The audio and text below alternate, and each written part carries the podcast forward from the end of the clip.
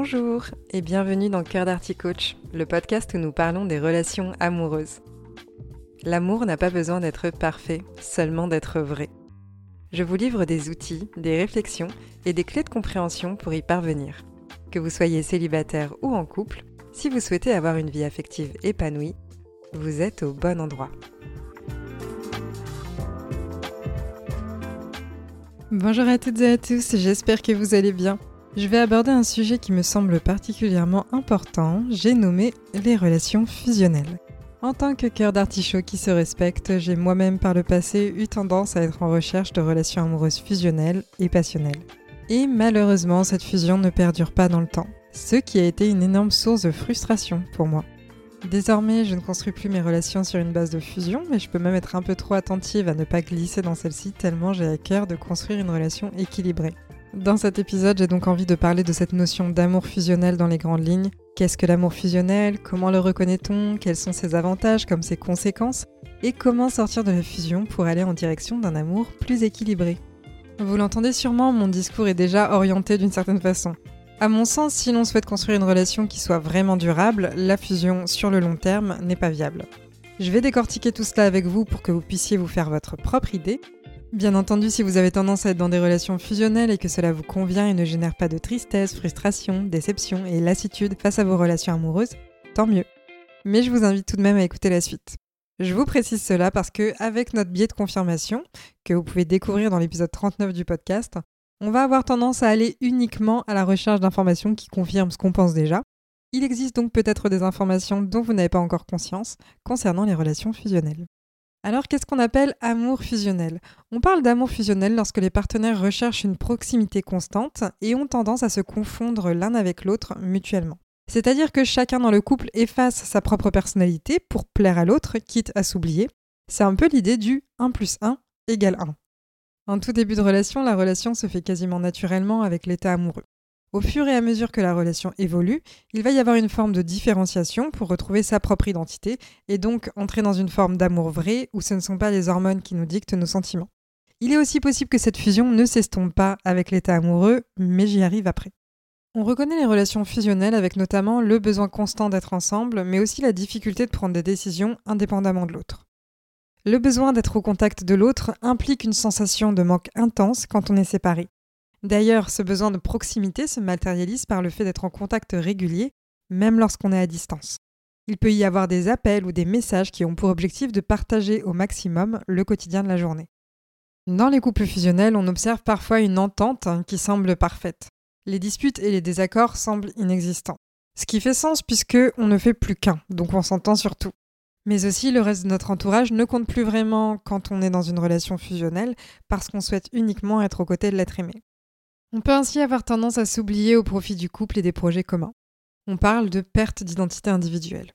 D'ailleurs, lorsqu'on est invité quelque part ou qu'on prévoit une sortie ou autre, cela apparaît comme une évidence pour le ou la partenaire en relation fusionnelle que son ou sa partenaire soit inclus dans l'activité sans nécessairement penser à le mentionner aux personnes présentes. Dans un amour fusionnel, notre partenaire devient, en quelque sorte, une extension de soi. Être dans un amour fusionnel va avoir des conséquences qui peuvent être négatives sur le plan du bien-être émotionnel et aussi de la croissance individuelle. Quand on est fusionnel, on peut perdre en autonomie et aussi peiner à maintenir des relations saines avec d'autres personnes. Comme je l'ai mentionné, on va avoir tendance à négliger ses autres relations, mais aussi sa propre identité.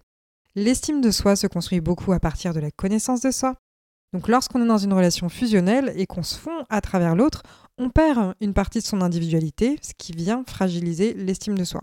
En tout cas, ce qui peut fragiliser l'estime de soi. La phase de fusion dans le couple, elle est généralement temporaire puisqu'elle est liée à l'état amoureux. Sauf qu'en matière de relations amoureuses, nous n'avons pas tous les mêmes besoins de proximité physique et psychique avec notre partenaire. En fonction de notre vécu et de nos expériences, on va souhaiter, ou non, rester dans cette fusion. Et cela va devenir problématique lorsqu'un des partenaires souhaite s'émanciper, mais pas l'autre. Une personne qui désire vivre la relation amoureuse dans la fusion ne conçoit pas autrement que de cette façon la relation. Pour elle, c'est une évidence. Pour elle, elle ne peut exister que par son couple et elle va ainsi se sentir abandonnée face à un partenaire qui désire vivre des expériences indépendamment d'elle. Ces comportements peuvent devenir étouffants pour l'autre et c'est cette asymétrie dans les besoins respectifs qui peut venir causer beaucoup de frustration, de la tristesse, de la déception, des tensions, etc. Donc comment est-ce qu'on peut trouver un équilibre et une distance satisfaisante pour chacun? En fait, l'amour fusionnel peut durer tant que les deux personnes sont sur la même longueur d'onde. Tant que chacun s'épanouit dans la fusion et s'y retrouve, la relation a toutes ses chances d'être durable. Mais en fait, c'est plus rare aujourd'hui de trouver des personnes qui sont dans cette démarche de relation fusionnelle, car on vit une période d'individualisation. Chacun et chacune s'émancipe beaucoup plus que les générations précédentes, et l'indépendance est davantage valorisée dans la société. Ce qui a un impact non négligeable sur notre vision des relations amoureuses. Cette vision fusionnelle d'une relation, elle n'évolue pas nécessairement avec le temps pour les personnes qui vont être profondément fusionnelles. Souvent, c'est un mécanisme qui remonte à l'enfance, avec la relation maternelle ou paternelle si l'une des deux était fusionnelle, et ça a été ressenti comme gratifiant. Et c'est justement pour ça qu'une relation fusionnelle fonctionne et qu'il y a un équilibre qui se trouve quand on partage cette vision-là avec une personne qui a la même vision de l'amour fusionnel. Parce que quand l'un des partenaires ne partage pas cette vision, ça fait qu'un changement d'attitude ou de comportement va faire beaucoup trop souffrir le ou la partenaire fusionnelle qui va interpréter cet éloignement comme un manque d'amour ou un abandon.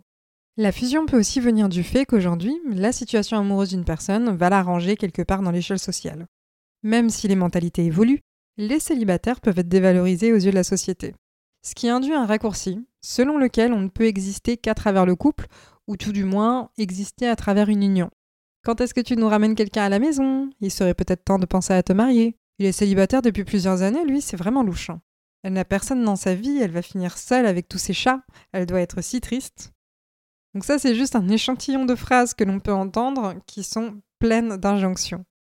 Personnellement, ma valeur phare dans la vie, c'est le couple, ou en tout cas la relation amoureuse. Donc pour moi, c'est une évidence de faire de ma vie amoureuse une priorité. Pour autant, j'ai aussi un grand besoin de différenciation et de liberté que je ne retrouve pas lorsque je suis dans la fusion. Au contraire, dans la fusion, je sens que peu à peu je glisse vers une version de moi que je ne reconnais plus, et cela me met généralement dans un état de vide intérieur, malgré la relation, parce que j'arrête de nourrir mon propre univers. Personnellement, je n'ai rien contre les relations fusionnelles. Si c'est un fonctionnement qui épanouit les partenaires du couple, tant mieux. Encore aujourd'hui, ça m'arrive de fantasmer la relation fusionnelle. Mais le fait de valoriser et respecter l'individualité de chacun, ça me semble tout de même être plus viable pour construire une relation durable. Parce qu'en fait, le fait d'avoir son propre univers et de nourrir son monde intérieur est bénéfique pour la relation. Cela permet de mieux se retrouver dans les moments à deux. Quand on passe aussi des moments seuls, la valeur que l'on accorde au moment à deux devient plus qualitative. La recherche de fusion, elle est assez souvent associée à de la dépendance affective. Et c'est pour ça que pour moi, c'est pas forcément viable sur de la durée. La dépendance affective vient agir comme une forme de puissant fond. Le vide affectif que l'on peut ressentir n'est jamais complètement comblé, même en présence de l'autre, parce qu'on en attend toujours plus de la relation. On voit la relation comme un moyen unique d'assouvir nos besoins, plaçant notre partenaire dans un rôle de sauveur. Celles et ceux qui ne vivent que pour aimer mettent des attentes démesurées dans la relation. Leur seule raison de vivre est leur partenaire, mais c'est une pression énorme pour quiconque reçoit cette charge. Quand on ne se différencie pas de l'autre, on s'oublie et on perd l'identité unique qui fait qu'on a été aimé en premier lieu. À la fusion est associée cette idée que pour être complet ou complète, on a besoin de l'autre. Mais nous sommes déjà bien assez comme nous sommes, célibataires ou en couple. La relation, c'est la cerise sur le gâteau. Pour moi, respecter les individualités de chacun est indispensable. C'est notre unicité qui nous fait être aimé en premier lieu et c'est aussi ça qui nous permet de cheminer sereinement aux côtés de notre partenaire. On ne va pas être dans la peur constante de perdre l'autre dès lors qu'on aura un coup de mou et qu'on sera obligé de laisser tomber le masque du ou de la partenaire idéal. Hors fusion, on peut être soi et on peut cheminer en sachant qu'on est aimé pour qui on est profondément. Quand on est dans la fusion, finalement, on porte en permanence le masque de le ou la partenaire idéal. C'est possible de trouver un juste équilibre face à une fusion étouffante. Pour cela, il est possible de gagner en connexion de qualité. On peut s'accorder des temps de conversation privilégiés qui vont nous aider à savoir ce que ressent l'autre ou ce qui l'anime. On peut interroger l'autre sur ce qui le travaille, les raisons de ses choix, son point de vue sur telle situation, ou ses envies d'avancer sur un projet plutôt qu'un autre. Je parle de relations fusionnelles, mais c'est quand même assez rare finalement d'être radicalement fusionnel dans une relation. On peut présenter des traits plus ou moins marqués, et en fonction de cela, on va pouvoir exprimer nos besoins ainsi que nos limites en sachant que formuler un besoin n'incombe pas à l'autre de devoir l'assouvir de la façon dont on a décidé que l'autre devait y répondre. Plus on exprime rapidement ce qui contribue à notre épanouissement personnel, moins on va être frustré dans la relation. Il n'est pas nécessaire de culpabiliser, d'avoir envie de recevoir un message tous les jours ou de ressentir le désir de vivre avec l'autre. Quoi qu'il arrive, être en couple demande des ajustements.